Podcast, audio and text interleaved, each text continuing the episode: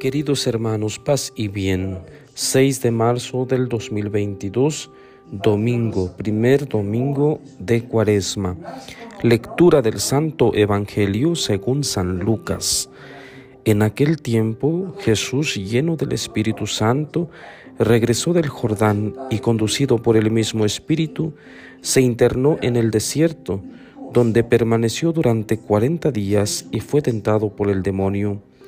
No comió nada en aquellos días y cuando se completaron sintió hambre.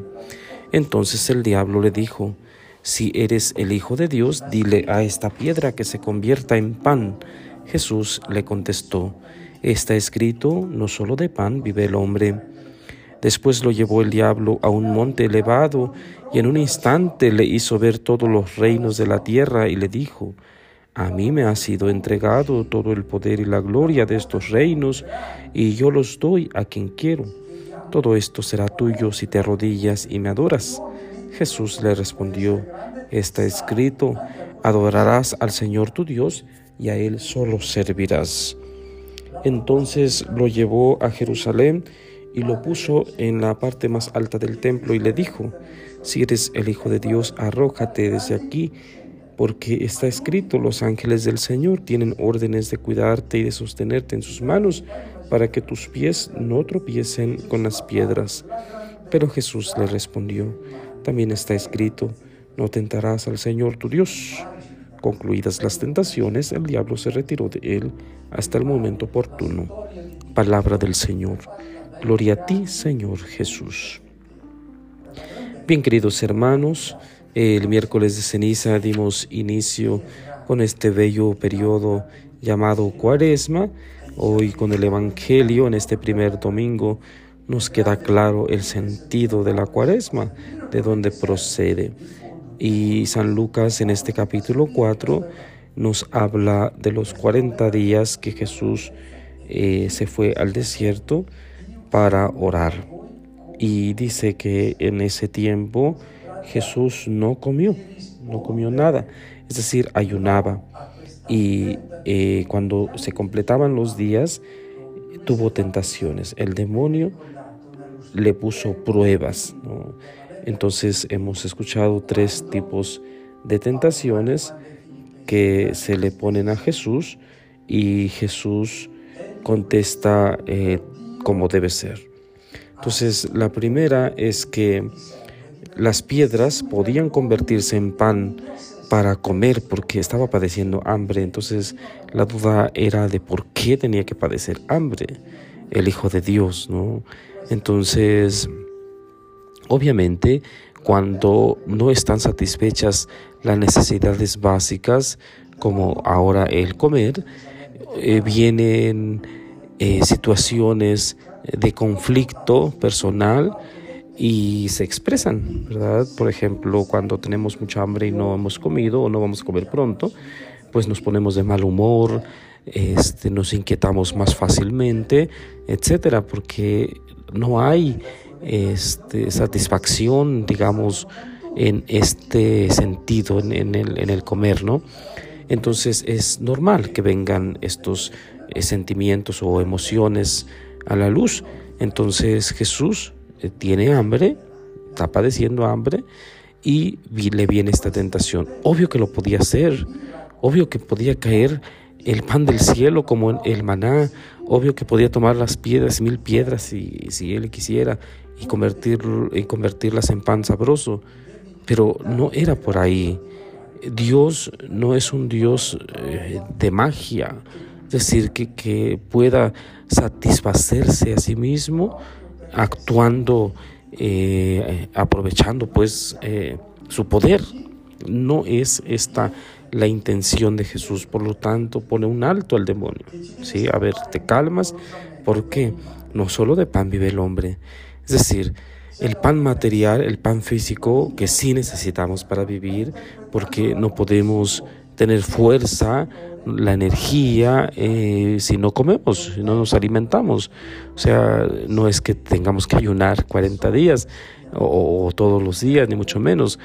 Eh, lo que se está dando a entender en, este, en esta primera tentación es que el alimento no lo es todo. O sea, el alimento físico no lo es todo eh, materialmente hablando, digamos, ¿no? O sea, tenemos que buscar también el alimento espiritual. Debemos nutrirnos siempre de la palabra de Dios y de la Eucaristía. Bien, segunda tentación. Jesús es llevado a un monte elevado para que viera todos los reinos y se le pedía pues que adorara al demonio, que se arrodillara para poder eh, ser dueño de todos esos reinos, ¿no?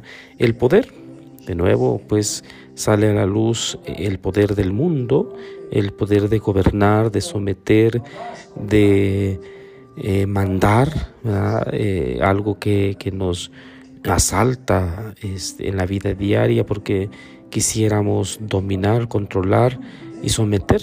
¿no? Eh, son tentaciones netamente humanas y, desde la vida diaria, pues donde quiera que nos encontremos, esto nos va asaltando. Entonces a Jesús se le pone esta tentación. Obvio que también eh, habría que considerar que él siendo Dios, pues era dueño de todo, de todo lo que existe en la creación. Somos propiedad de Dios. Por lo tanto, esta tentación como que queda un poco fuera este, de la realidad, porque bien pudo haber dicho Jesús, bueno, pues yo ya soy dueño, disculpa, ¿no?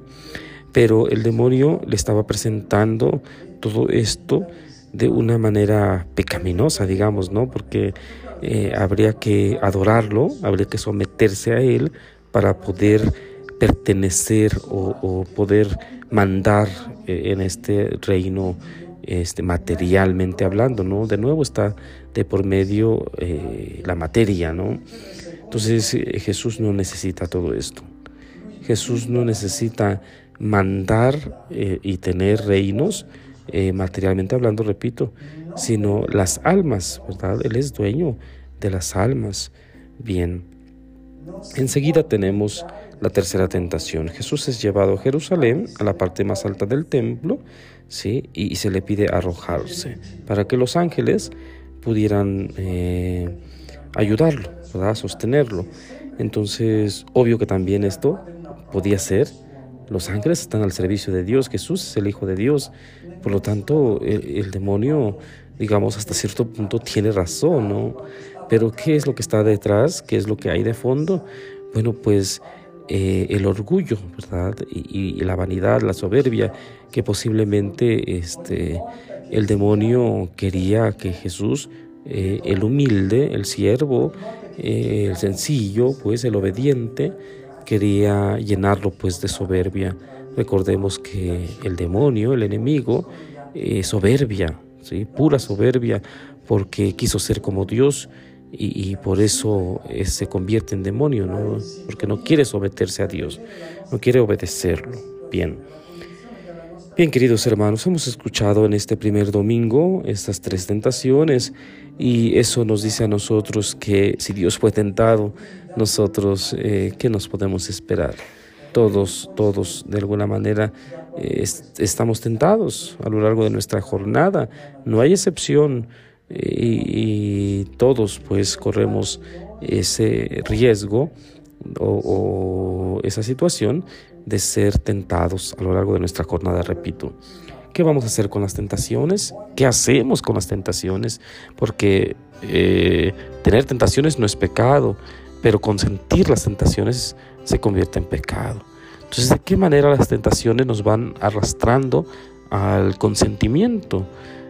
¿Y de qué manera nosotros nos dejamos atrapar pues por las tentaciones que, repito, no están mal, ¿no? Hablando desde el lenguaje este, pecaminoso. ¿no? Bien, entonces eh, pidamos al Señor que nos ayude en este primer domingo a empezar con el pie derecho. Y repito, ya hemos iniciado el miércoles de ceniza, inauguramos este tiempo especial de gracia. Ahora, el día de hoy nosotros nos detenemos a contemplar este texto del Evangelio de San Lucas. Pidamos pues al Señor que nos ayude en nuestras tentaciones diarias, que no nos confundamos, que las dudas no nos asalten y que la vida de sencillez, la vida de humildad sea la que rija pues nuestra vida personal. eh, porque es real que hay muchas cosas que pueden confundirnos, la presión del dinero, el dinero fácil, o, la de vivir en función de nuestras muchas hambres, eh, cuáles son esas hambres, la necesidad de aplausos, fama, reconocimiento, etcétera.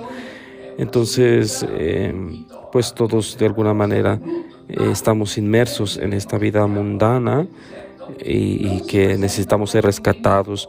Esta palabra de Dios pues nos invita a estar atentos y a seguir reflexionando, seguir tomando una línea según Jesús en este caminito espiritual. Que el Señor pues nos conceda su gracia y la bendición de Dios Todopoderoso, Padre, Hijo y Espíritu Santo, descienda sobre ustedes y permanezca para siempre. Paz y bien. Feliz domingo para todos.